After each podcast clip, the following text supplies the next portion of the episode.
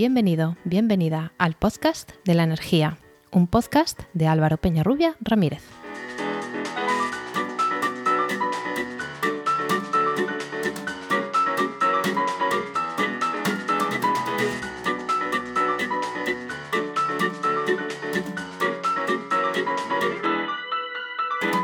Hola, hola, recibe la bienvenida a este capítulo 18 de 21 de febrero de 2021 de El Podcast de la Energía, un podcast de Podcastidae, la red de podcast de ciencia, medio ambiente y naturaleza.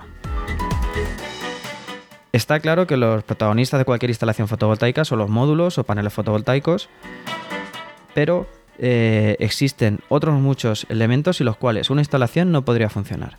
Por ejemplo, las estructuras, el cableado, la paramenta de protección y control, las baterías donde proceda y, cómo no, los inversores. ¿Sabes qué es un inversor? Es un dispositivo sin el cual cualquier instalación fotovoltaica grande, pequeña o mediana no podría conectarse a la red eléctrica ni a los aparatos eléctricos habituales. ¿Por qué? ¿Qué hacen? Pues ahora lo veremos. Más concretamente, nos adentraremos en los microinversores, que son un tipo de inversores que están pegando muy fuerte últimamente en el mercado fotovoltaico porque resultan muy interesantes por su eficiencia y rentabilidad en ciertas instalaciones. Para hablarnos de todo esto, hoy tenemos en el podcast de la energía a Pablo Barbado Baranda. ¿Qué tal? Bienvenido. Hola, muy buenas Álvaro. Muchas gracias por la invitación aquí al podcast. Bienvenido. Eh, Pablo es ingeniero industrial con más de seis años de experiencia en ventas en ingeniería dentro de la industria solar y actualmente es account manager en España y Portugal de Enphase Energy, una de las empresas más innovadoras del momento en el sector. Y ahora iremos descubriendo poco a poco por qué. Eh, bueno, Pablo, cuéntanos eh, algo más sobre ti, cómo has llegado hasta aquí o sobre la empresa también. Bueno, pues eh, nada, yo soy de la generación que, salió de, la carrera, ¿no? como ingeniero industrial y bueno, pues me tuve que ir a otro país, eh, ¿no? Porque durante unos años aquí, como sabemos, el, tema de la energía solar pues estuvo bastante parado.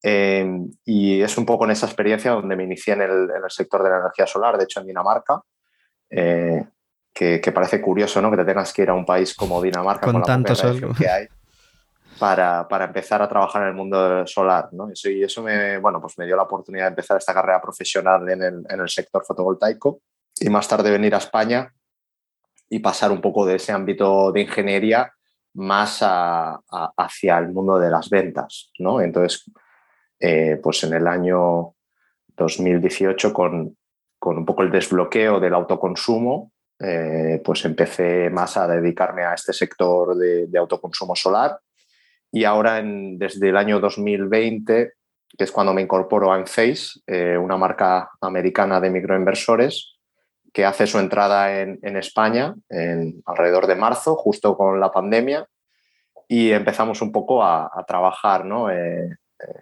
en el, mercado fotovoltaico español y a dar a conocer el producto. Así que en esas estamos desde entonces. Muy bien. Y bueno, la pregunta que hacíamos, ¿qué es un inversor? Vale, pues a ver, un inversor muy sencillo, ¿vale? Básicamente es un, elemento, un dispositivo tecnológico que transforma la corriente continua en, corriente alterna.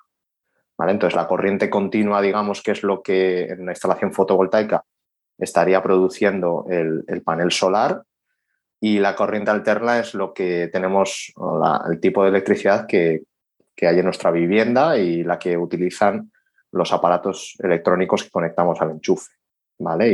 Y, la propia red eléctrica eh, también es de corriente alterna. Entonces necesitamos este elemento intermedio que llamamos inversor para hacer ese, esa transformación. Em, sí, ¿qué más, ¿qué más funciones puede hacer un, un inversor. Eh, eh, has dicho que cambia la corriente continua, los módulos eh, dan solamente corriente siempre positiva o siempre negativa y, nosotros queremos una onda senoidal que vaya cambiando de signo cada 20 milisegundos. ¿no? ¿Qué más funciones hace un inversor aparte de, cambiar esa polaridad de, la señal?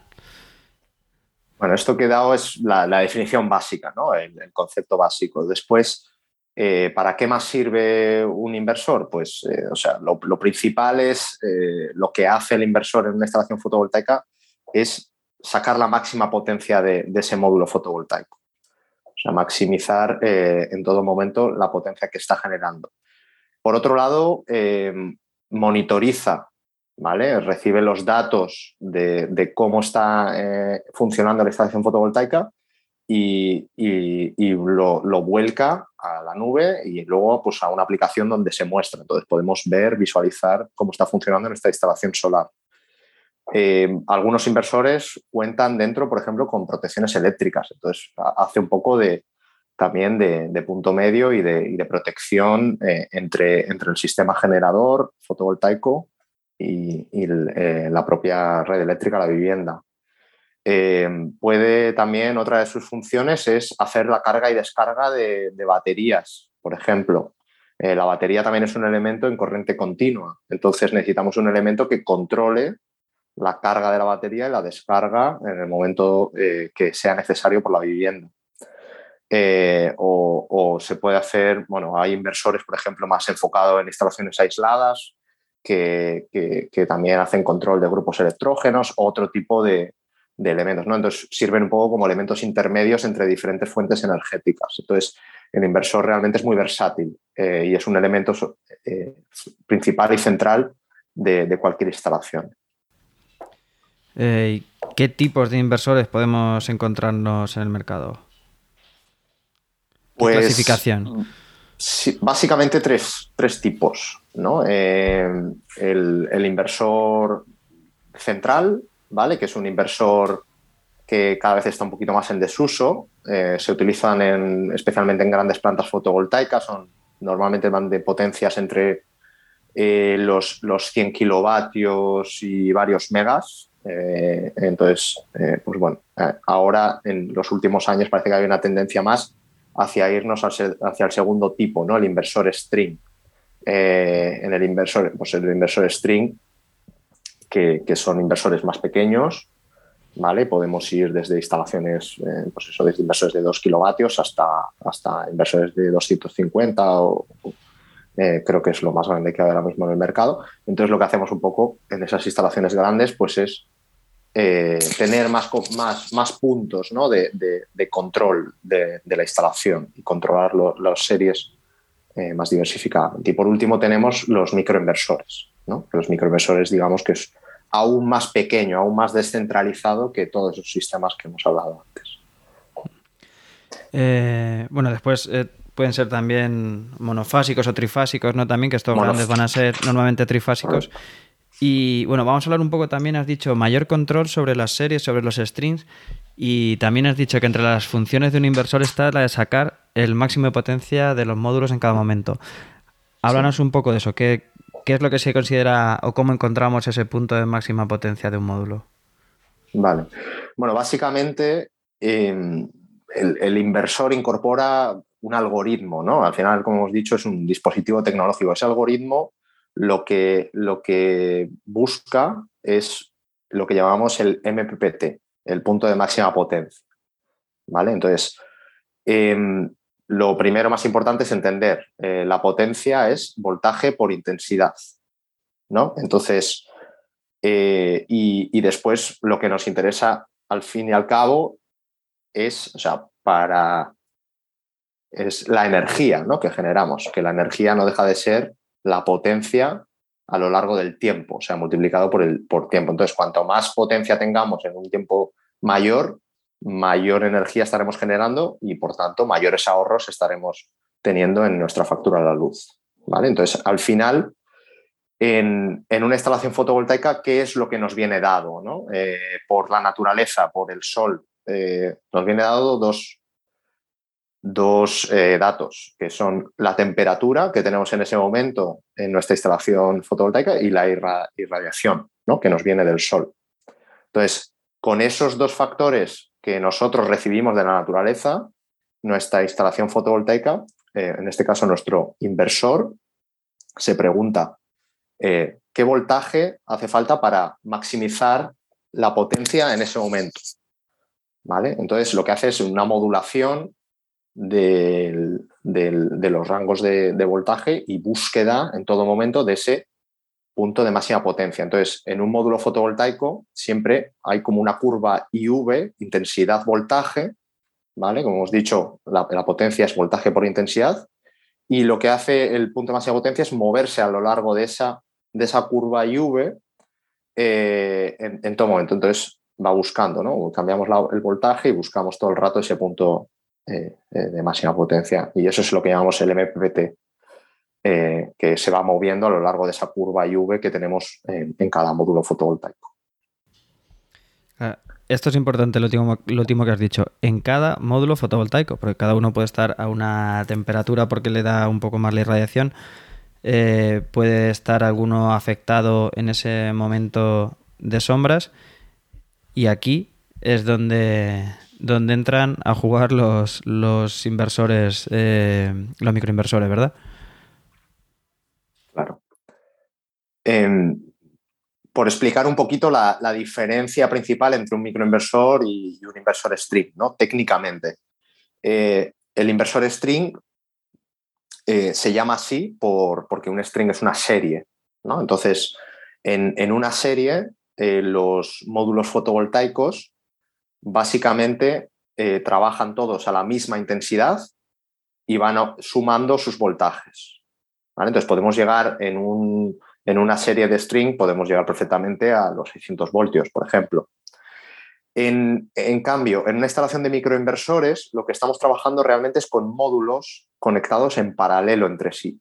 Entonces, en, toda esa, en todo ese circuito, en vez de decir serie, hablamos más de circuitos, trabajamos a, un voltaje dado de 230 voltios en alterna, que es la, el voltaje que tenemos en casa en el enchufe, 230 voltios, y eh, lo que se sumarán son las intensidades que salen de cada módulo. Entonces, módulo normal, pues estaremos hablando de unas intensidades entre 1 y 2 amperios, ¿vale? Por lo tanto, eh, pues eso, lo que hace es sumar, sumar esas intensidades. Y haremos pequeños circuitos de módulos conectados en paralelo entre sí. Entonces, esta es la primera diferencia a nivel técnico y de funcionamiento.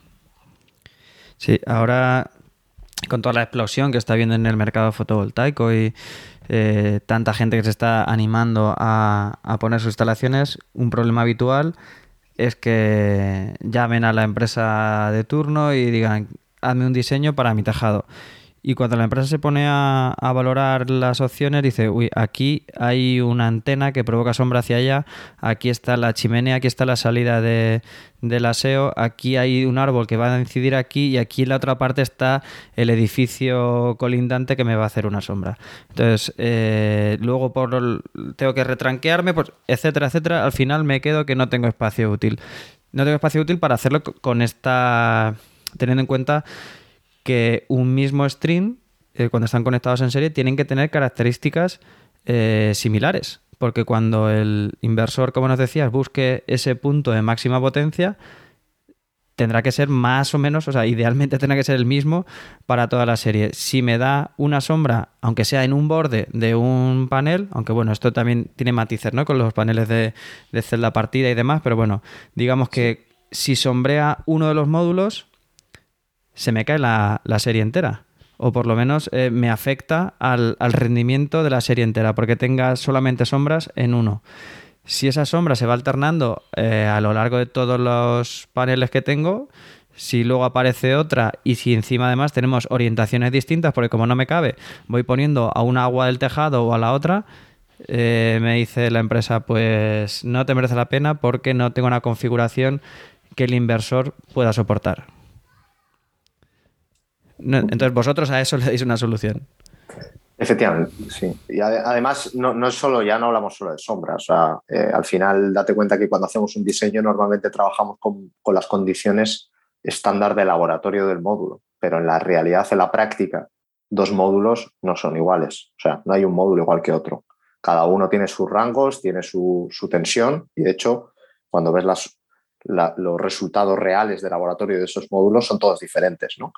Y luego, cosa importante, se degradan de forma diferente también a lo largo de los años, ¿no? Y, sufren eh, diferentes tipos, tipologías de problemas. Entonces, lo que, lo que hacemos al final con los microinversores, igual que pasó ya en las, las grandes instalaciones fotovoltaicas, al pasar del inversor central, como digo, al string, lo que hacemos es descentralizar aún más ¿no?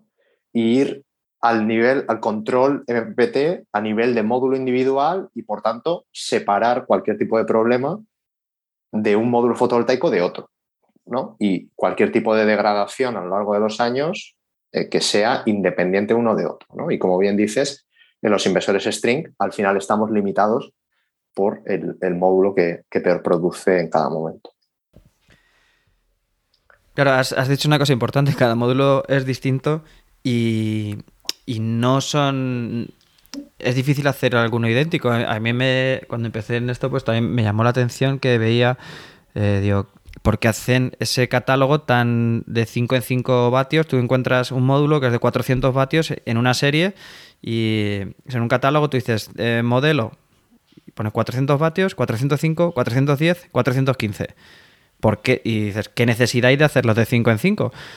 Y luego ya supe que es que todos los hacen igual, pero luego los van eh, ensayando y dicen, este me ha dado al final 400, aquel montón. Este 405, polo en el otro montón. Y van separando, pero claro, son 400 o 402 o 3. El de 412 lo pone en el montón de 410, entonces dan una horquilla, ¿no? entonces que que la producción no es algo que sea demasiado exacto y entonces eh, la realidad eh, ocurre lo que dices, que, ningún módulo eh, da exactamente la misma corriente, la misma tensión en cada momento y por eso es uno de los motivos de tener un control individualizado ¿no? por, por cada microinversor. Sí, la verdad que eso que comentas no lo había escuchado, pero eh, me, resulta muy interesante ¿no? lo que acabas de comentar. Pero sí, está claro que, que la, la, producción de módulos pues, eh, es algo que, sale según, ¿no? según en ese momento ese módulo quiere salir, porque luego la realidad es que siempre hay diferencias entre los dos que ponemos. Igual te ponen eh, siempre va a estar en ese rango, ¿no? Entre los, los 5 vatios más, más menos, ¿vale? Pero, pero va a haber una diferencia, ¿no? Y lo que nunca vamos a ver es cómo en el futuro se va a comportar, está claro. Claro, lo que has dicho también de los 5 vatios más menos, cuando tú coges un módulo también la hoja de características se da, lo habitual es que se dé tolerancias positivas, ¿no? Siempre te dicen, te garantizo esta como un poco y de ahí para arriba 5 vatios o de aquí para arriba un 5% o, o lo que sea. Y lo que a priori puede ser una buena noticia, ¿no? Eh, luego puede ser que no se rentabilice, eh, por lo que decíamos, que luego el inversor va a adaptarse al punto de, máxima potencia eh, medio, digamos, ¿no? o bueno, el más restrictivo de toda la, del string que tenga conectado. Bueno, cuéntanos un poco más sobre, sobre vuestro producto, sobre estos inversores creo que ya hemos visto más o menos las, principales características. Eh, ¿Qué rangos de funcionamiento tiene? Porque la primera vez que, conocí yo el producto de Enphase me pareció que tenía una potencia algo limitada. ¿No? Pero luego aquí hay que jugar con dos cosas. Bueno, además de que ha ido subiendo, ya tenéis modelos bastante más potentes, ¿no? Eh, también es cierto que hay que jugar con un cierto sobredimensionamiento, ¿no? Cuando se pone ya sea microinversor o un inversor eh, normal y corriente, siempre, eso, y eso llama la atención cuando dicen, me han instalado 2 eh, kilovatios en, módulos, pero me están poniendo un inversor de un kilovatio y medio, ¿no? Si quieres contarnos algo sobre eso también y bueno, y sobre las características de, vuestro producto. Vale, sí. Em, bueno, la característica principal, ¿vale? Y, y relacionada con lo que dices, sobre todo es que nosotros trabajamos con microinversores por módulo, ¿vale? No tenemos microinversores de doble entrada de módulo ni de cuatro módulos, ¿vale? Son un microinversor detrás de cada módulo fotovoltaico y por lo tanto lo que hacemos es, eh, dependiendo qué tipo de módulo fotovoltaico queremos eh, colocar, seleccionar uno u otro microinversor. Entonces aquí juega eh, un papel muy importante lo, lo, que dices, ¿no? El sobredimensionamiento. el sobredimensionamiento no es algo, o sea, es algo necesario en la instalación de microinversores, es algo recomendable, o sea, que sobredimensionemos, además de una forma bastante mayor de lo que hacemos con el inversor string, ¿vale? Donde va a haber muchas más diferencias entre un módulo y otro, entonces, normalmente aquí date cuenta que estamos trabajando con un módulo único, eh, con cada módulo, entonces, por lo tanto, eh, otra de las cosas importantes es que en esas condiciones de laboratorio un poco que, tenemos, eh, esa potencia pico que nos da el módulo fotovoltaico, la ficha técnica, no es real. O sea, no está nuestro módulo fotovoltaico funcionando normalmente a condiciones de 25 grados, mil, eh, ¿vale? O sea, las, condiciones... Vatios metro cuadrado. vatios metro cuadrado, correcto. Entonces, eh, lo que tenemos que entender es que la mayor, mayor parte del tiempo el módulo fotovoltaico está, está, trabajando a una potencia menor. Eso, ahí para empezar. Entonces, ahí ya nos dice que es necesario sobredimensionar, ¿vale? Porque al final, ¿qué es lo que queremos con, con, con nuestro inversor? Sacar la mayor energía posible.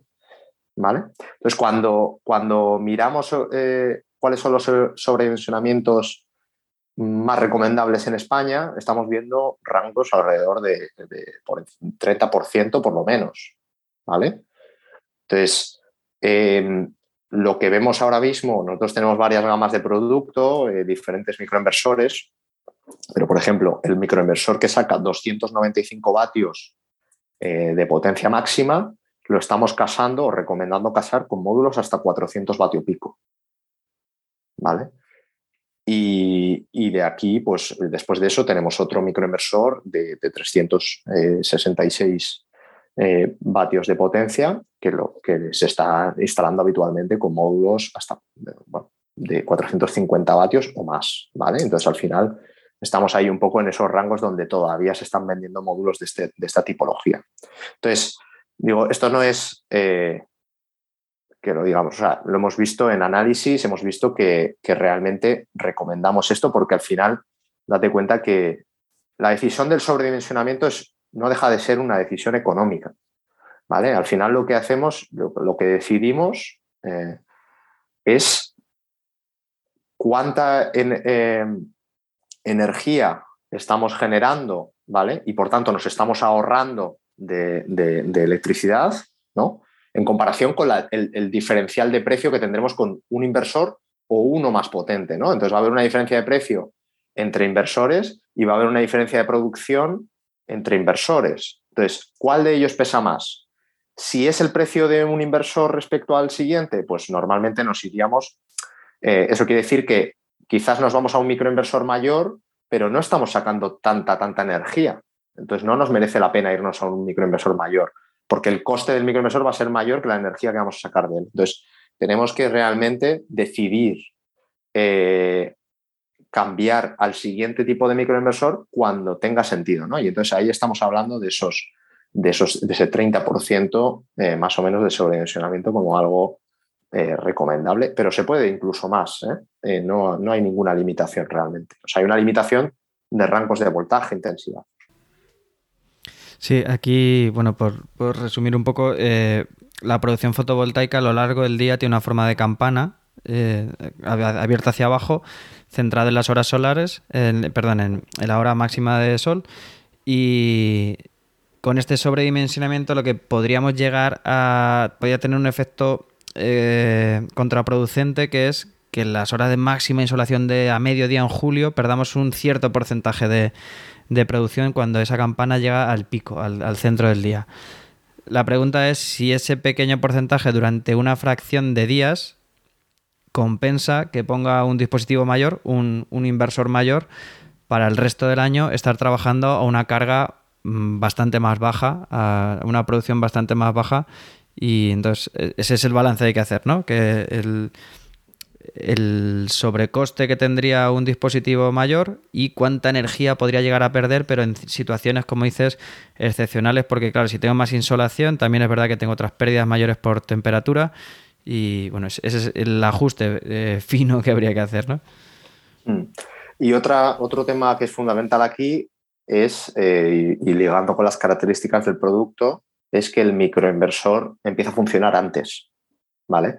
Eh, normalmente a, unos 22 voltios el microinversor ya está vertiendo energía en, la red. Entonces, eso quiere decir que cuando miramos las curvas de esa curva campana que estamos hablando, el microinversor lo que tiene es una curva más alargada, más alargada por la mañana y por la tarde. Entonces, vemos que la producción de los microinversores respecto a otros inversores string eh, es mayor. ¿vale? Y a pesar de que podamos tener momentos, como dices, que tenemos lo que llamamos pérdidas por clipping, ¿vale? Clipping es el momento de corte de esa campana. Eh, vemos que a lo largo, eh, este, este arranque y, apagado más tardío, eh, lo que hace es aumentar la energía generada durante todos los días del año, incluidos invierno y tal, donde tenemos menos irradiación, y aumentar la producción energética. Claro, esto que dices es muy interesante porque los, módulos no empiezan a, circular energía con el primer rayo del sol que arranca el primer electrón y pues, tiene un cierto umbral eh, hasta que empieza a producir y después el inversor tampoco eh, inyecta a cualquier tensión. Y por lo que dices eh, este micro, vuestros microinversores empiezan a inyectar con una tensión bastante baja que la verdad es que puede hacer compensar esas hipotéticas pérdidas por clipping que, de lo que estamos hablando, desde luego, muy bien. Eh, si quieres, vamos a hacer un, parón aquí. Hacemos la sección del ¿Sabías qué? y continuamos hablando. Perfecto. ¿Sabías qué? ¿Sabías que existen cuatro grandes grupos de conversores de potencia? Bueno, primero, ¿sabes qué es un conversor de potencia? Pues la conversión de potencia es el proceso de convertir una forma de energía en otra. Esto puede ser eh, incluyendo procesos electromecánicos o electroquímicos. Ahora nos vamos a centrar solo en el eléctrico y eh, podemos encontrar esos cuatro grupos que decíamos.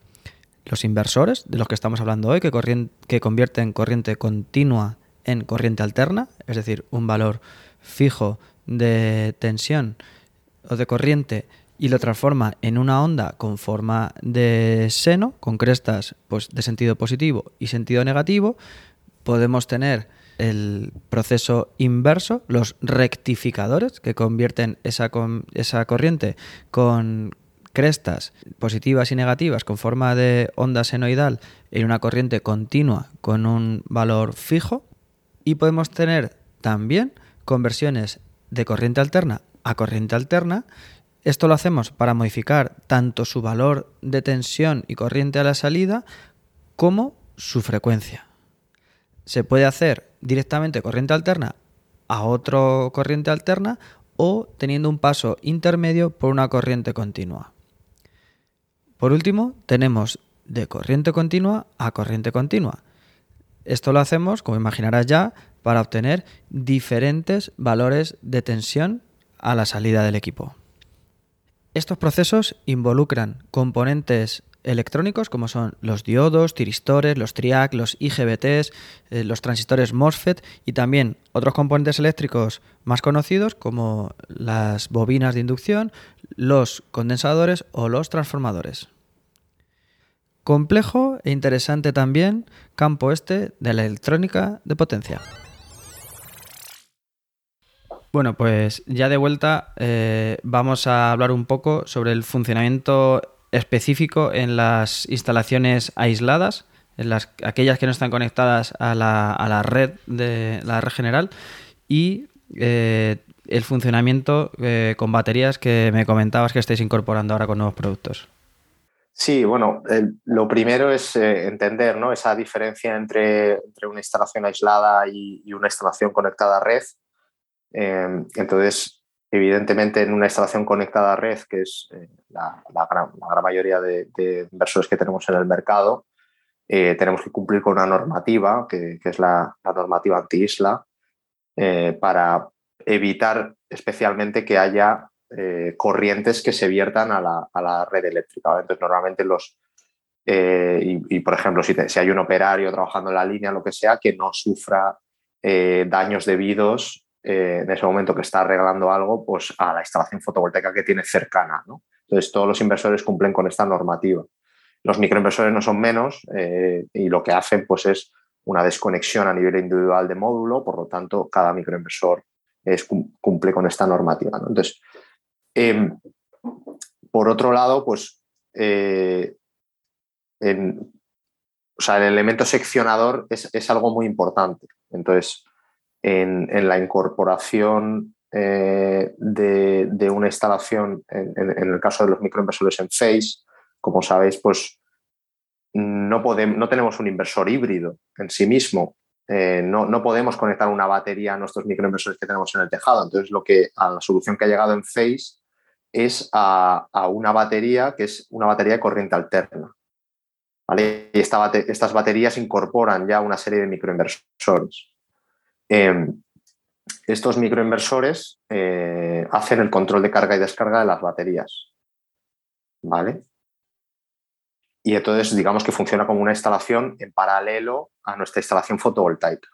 ¿vale? Más allá de eso, a pesar de lo que, he dicho, hace falta eh, que tengamos un elemento seccionador. ¿vale? Entonces, en principio, eh, las baterías que vamos a tener aquí en el mercado español, eh, como la gran mayoría de baterías, son, son baterías que se, o sea, funcionan conectadas a red. Entonces, para poder hacer ese funcionamiento eh, en, backup, ¿no? que, lo llamamos en un momento, por ejemplo, que se nos cae la red eléctrica, eh, lo que vamos a, necesitar es hacer un corte, ¿vale? tener un elemento que seccione la red y entonces en ese momento nuestras, nuestras baterías, pues esos microinversores que vienen incorporados van a tener una capacidad de generar eh, tensión la tensión de red necesaria a los microinversores que están en el tejado y empezar eh, a, funcionar en ese modo eh, backup, modo sin red. ¿Vale? Entonces, bueno, pues es un elemento así, eh, una de las, de las características innovadoras que tiene este producto. Es interesante porque, eh, bueno, aquí lo explicamos en el episodio 5, que en el que me preguntaba que si me podía poner baterías para gastar menos, solo con electricidad barata. Eso es una pregunta que surgió mucho cuando empezó a subir la luz. Decía la gente, me pongo una batería. Y sin, fotovoltaica ni nada. Acumulo por las horas de noche y gasto en las, en las puntas. Eh, para resolver técnicamente eso, hay que tener una batería en continua. Como tú dices, una batería al uso fotovoltaica, como has nombrado antes, eh, se carga y se descarga en corriente continua y por lo tanto hay, soluciones empaquetadas comerciales que, ya son esas baterías en, corriente alterna pero que tienen otro precio superior. Y entonces comentas que en Face también ha, logrado esa, esa integración, ¿no? El tener una batería bueno, es eh, ¿las baterías son vuestras también o es una solución de le conectáis el microinversor a una batería del mercado? Eh, el desarrollo es de Enphase, ¿vale? Entonces lo que hace Enphase es integrar un, módulo de baterías eh, pues de litio, que es tecnología LFP, y, y, básicamente lo que integra ese módulo y luego lo importante de la batería, que realmente como cómo gestionamos la carga y descarga se hace a través de la tecnología de los microinversores. ¿vale? Entonces, realmente cuando abrimos una batería, lo que vemos son una serie de microinversores que controlan el, módulo de baterías de litio y la propia batería no, se puede ver, ¿no? Pero bueno, está ahí. O sea, que es propia tecnología de, la empresa. Hmm. A ver, más, más productos que híbridas con otros sistemas. Eh, un producto que, bueno, no, sé la acogida que habrá tenido en el mercado, pero yo sí que, o sea, lo he visto como reconocido como muy buen producto porque los módulos SunPower ya tienen un reconocimiento bastante bueno eh, en sus prestaciones, estéticamente también. Bueno, son un módulo reconocido eh, como de, de, alta calidad, ¿no? Y entonces se ha aliado con Enphase y entonces, ¿qué ha pasado? Bueno, pues ya desde hace años, ¿no? En esta, es un producto que, en Estados Unidos lleva, llevan tiempo eh, y tan buena es la relación que, prácticamente los microinversores que vamos sacando se, se acoplan perfectamente a los módulos de SunPower Maxion, ¿no? Y el último ejemplo pues es el, último modelo de microinversor IQ7A que se diseñó específicamente para, los módulos AC que tenemos ahora en el mercado. Y entonces básicamente es un módulo fotovoltaico de, Maxion eh, que eh, tiene ya pues, un, lugar donde colocarse el microinversor. O sea, viene un microinversor ya colocado detrás.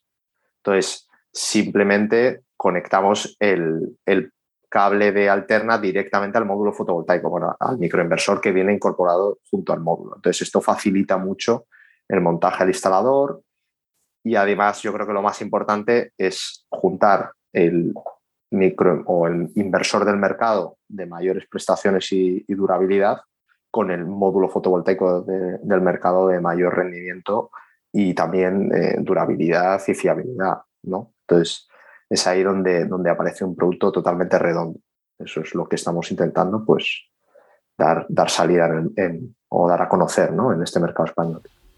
Eh, un, un, plug and play premium, ¿no? Eh, o sea, quizá, no sé cómo está de precio, pero imagino que no está en la parte baja, pero claro, quizá en mano de obra también luego se pueda compensar, ¿no? Que por lo que dice de la sencillez de la instalación. Muchas, a ver, al final nosotros nunca hablamos de, precio, ¿vale? No hablamos de a ver qué me sale más barato hoy, sino lo que hablamos es de rentabilidad a largo plazo. Eh, cuando miramos una comparativa económica entre diferentes soluciones, tenemos que mirar que nuestra instalación fotovoltaica va a estar ahí 25 o 30 años.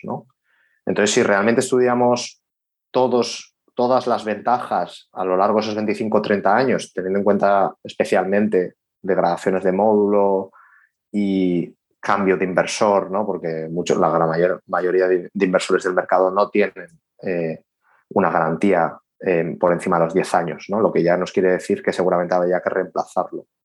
Normalmente hay mayores costes de mantenimiento asociados, mayores tiempos de instalación. Eh, no tenemos, con el microinversor podemos tener eh, visualización a nivel individual de módulo. Si juntamos todo eso y lo metemos en una comparativa económica, vemos que eh, la rentabilidad de ese sistema a 25 años va a ser mucho mejor que la de un sistema más barato.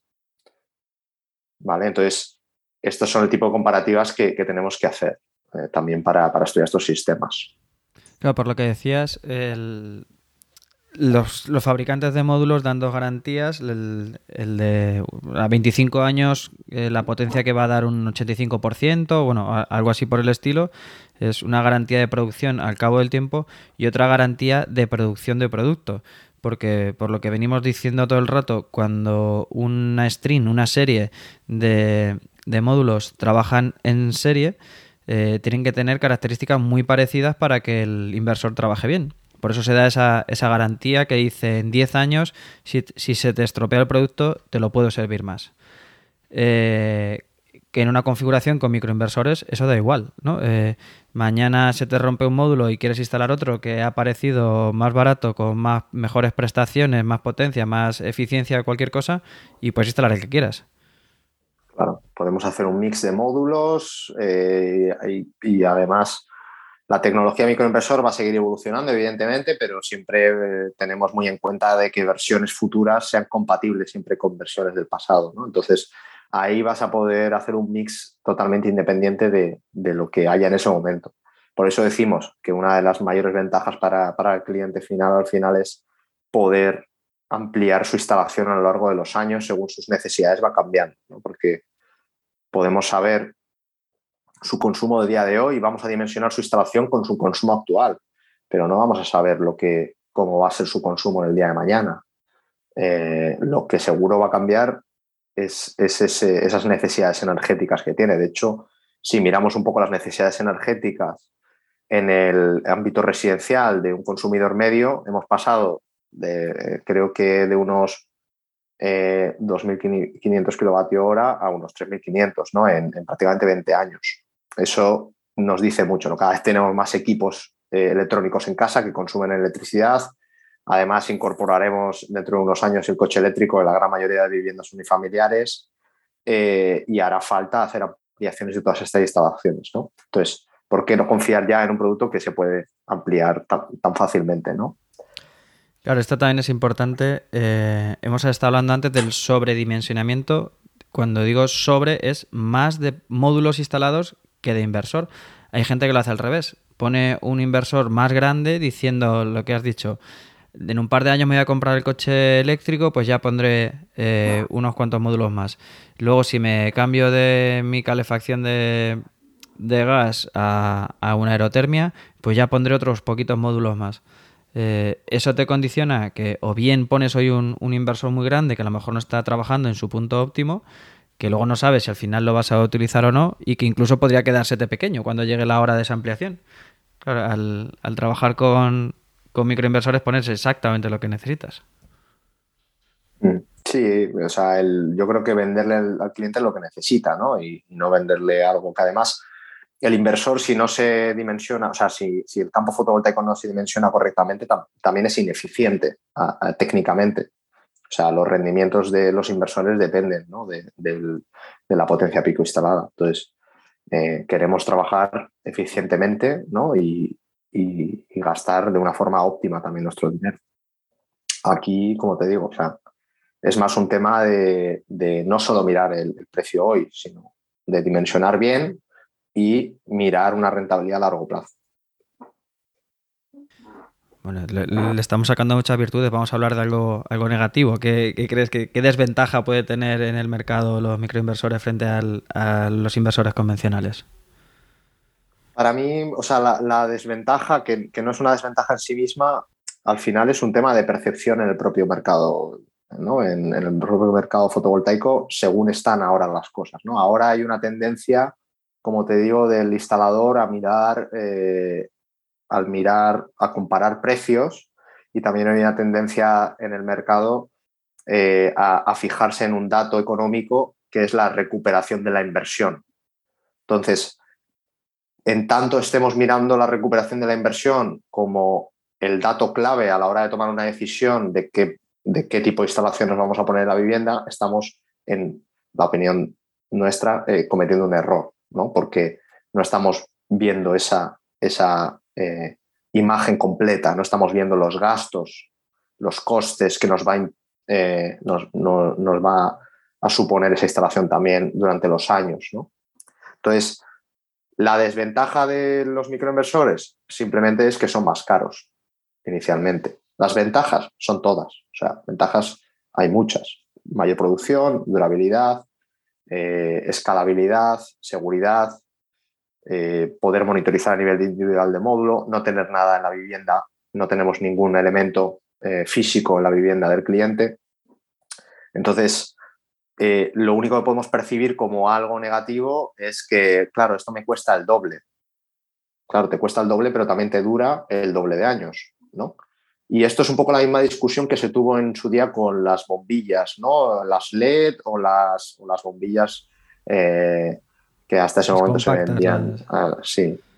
entonces, se, al final se, vio que, bueno, podías gastarte un poquito más en una bombilla LED, pero también te duraba un montón de años más. Entonces, al final tenía sentido, ¿no? Eh, y, por eso ha ese, ese boom ¿no? en, el, en el mercado LED y ese cambio también de, de, modelo. Has, has, nombrado algo también que no habíamos dicho hasta ahora, que es la seguridad. Claro, la, una instalación vamos a, vamos a partir de la premisa de que tanto una con microinversores y una con inversor eh, convencional de stream, eh, ambas están correctamente hechas por un profesional decente y cumpliendo normativa. Pero bueno, los accidentes pasan. Entonces, eh, vosotros, lo, bueno, con la solución de Enphase, lo que está bajando del tejado es corriente alterna y, en la solución eh, convencional está bajando corriente continua que va hacia algún cuarto centralizado donde esté el, el o un almacén o el garaje, donde sea. Esa corriente continua es más difícil de controlar, aunque tenga todas sus protecciones en regla y demás, pero si por lo que sea un cable se corta, eh, extinguir un arco de, corriente continua es más, o sea, quedarte enganchado a un, cable de corriente continua es más complejo que uno de, corriente alterna. Eso también es un punto a favor de esta eh, jerarquía, esta configuración de, con microinversores. Y, luego, pues que en, o sea, el, arco eléctrico es sin duda el principal foco de, riesgo en una instalación eléctrica para el instalador o para, eh, bueno, se habla mucho de, los bomberos y tal, ¿no? Cuando van a extinguir algún tipo de fuego. Eh, normalmente las causas de fuego número uno es el arco eléctrico, ¿no? Y, la, causa principal del arco eléctrico normalmente suele ser una mala conexión de los conectores entre los módulos y el, eh, y el empalme de los cables. Eh, algo igual, unos, unos conectores que son defectuosos y eso produce un pequeño arco que, que al final nos lleva a un incendio también. Es verdad que esto no es algo que es habitual, ¿vale? O sea, es algo que puede ocurrir, eh, pero sí dar un extra de seguridad de decir en, corriente alterna esto no va a pasar nunca, eh, porque nosotros trabajamos en, bajos en baja corriente eh, continua, o sea, nosotros trabajamos en el rango entre 22 y 60 voltios normalmente en corriente continua, mientras que el inversor string está en, puede llegar hasta los 600 voltios ¿no? o, más en algunos casos. y luego, por otro lado, el hecho de que, de que esa, en, los, inversores string, en el momento de un, fallo y tal, pues no, el, campo, el generador fotovoltaico, el campo fotovoltaico mantiene su corriente, la corriente continua, mantiene alto voltaje. Entonces, el microinversor tiene, en nuestro caso, pues tiene una solución que apaga, apaga el, eh, el, dispositivo y, se desenergiza el módulo fotovoltaico a nivel individual, cosa que también es un plus de, de seguridad también a la instalación. Claro, esto, eh, si ese cable que decía yo que baja al garaje o que baja a algún sitio donde está el inversor, eh, si se corta, el, sigue inyectando, el, campo fotovoltaico sigue queriendo verter energía. Pero en el caso de los microinversores dices que al, notar esa avería desconectan. Desconectan. entonces, claro, bueno, pues esto pues seguro que hay algunas instalaciones donde, ya te digo, no, no es algo que preocuparse, ¿no? No queremos dar ni tampoco ningún mensaje a, la gente de, que la, fotovoltaica no es segura. Eh, pero sí, sí decir que un extra de seguridad nunca viene mal, especialmente en instalaciones donde pueden estar en lugares poco comprometidos, como puede ser una gasolinera o puede ser un, colegio, ¿vale? Y, bueno, que la gente simplemente sea consciente de que esto es, es, una, es algo que, ocurre, ¿no? En algunas ocasiones. Bueno, pues yo creo que ya hemos dado un, buen repaso. No sé si quieres hacer énfasis en algo de lo que ya hemos nombrado eh, o si quieres eh, nombrar algo de lo que nos hayamos dejado eh, para hacer una conclusión. Bueno, como conclusión diría que, como, como, veis, pues hay un montón de, o sea, hay varias tipologías de, inversores en el mercado, que, el inversor ante todo es un elemento fundamental en la instalación fotovoltaica, de hecho es, digamos, el cerebro de, la instalación fotovoltaica por la cual eh, somos capaces luego de ver en nuestro móvil cómo está funcionando esa instalación. Y que después pues podemos decidir qué tipo, o sea, realmente lo que importa en una instalación fotovoltaica cuando vamos a instalárnosla en casa es decidir qué inversor nos ponemos. O sea, no es tan, tan importante el módulo fotovoltaico que sí, bueno, pues si te vas a uno de mayor rendimiento, mayor durabilidad, pero al final el módulo fotovoltaico es algo más estandarizado. El inversor sí que hay grandes diferencias entre unas marcas y otras y de prestaciones, ¿vale? Entonces, donde realmente hay que poner el énfasis a la hora de decidir eh, es en, de dónde, con qué tipo de producto voy a ahorrar más dinero a lo largo de, los años, ¿no? Y, es aquí donde pues, pues es muy importante seleccionar marcas de alta calidad y, bueno, pues tener en, la mano todas las ventajas de unas y otras y, así seguro que, podemos tomar decisiones mucho más acertadas. Bueno, pues Pablo, muchísimas gracias. Eh, a todo el mundo que viene aquí al podcast le, doy muchas las gracias por, venir a contarnos eh, aquello que, os gusta y que, que, de lo que controláis. Pero es verdad que lo hacéis en vuestro tiempo libre y, aquí quería hacer una mención porque con Pablo ha sido bastante eh, difícil cuadrar esta cita. Cuando la primera vez que contacté con él, en 24 horas estaba confirmado y es muy de agradecer, pero luego por vicisitudes personales, de salud, eh, laborales, etcétera, pues hasta hoy no hemos podido concertarlo, pero agradezco mucho que, Pablo haya seguido con esa, esa disposición y hoy hayamos tenido esta charla tan interesante sobre este tema que, tenía ganas de tratarlo. Así que Pablo, muchísimas gracias y cuando quieras estamos por aquí. Nada, agradecerte a ti Álvaro por, este espacio y todo lo que es difusión de conocimiento es eh, totalmente importante, ¿no? Y, nada, pues enhorabuena por, por haber tenido esta iniciativa también. Así que gracias. Vale, muchas gracias.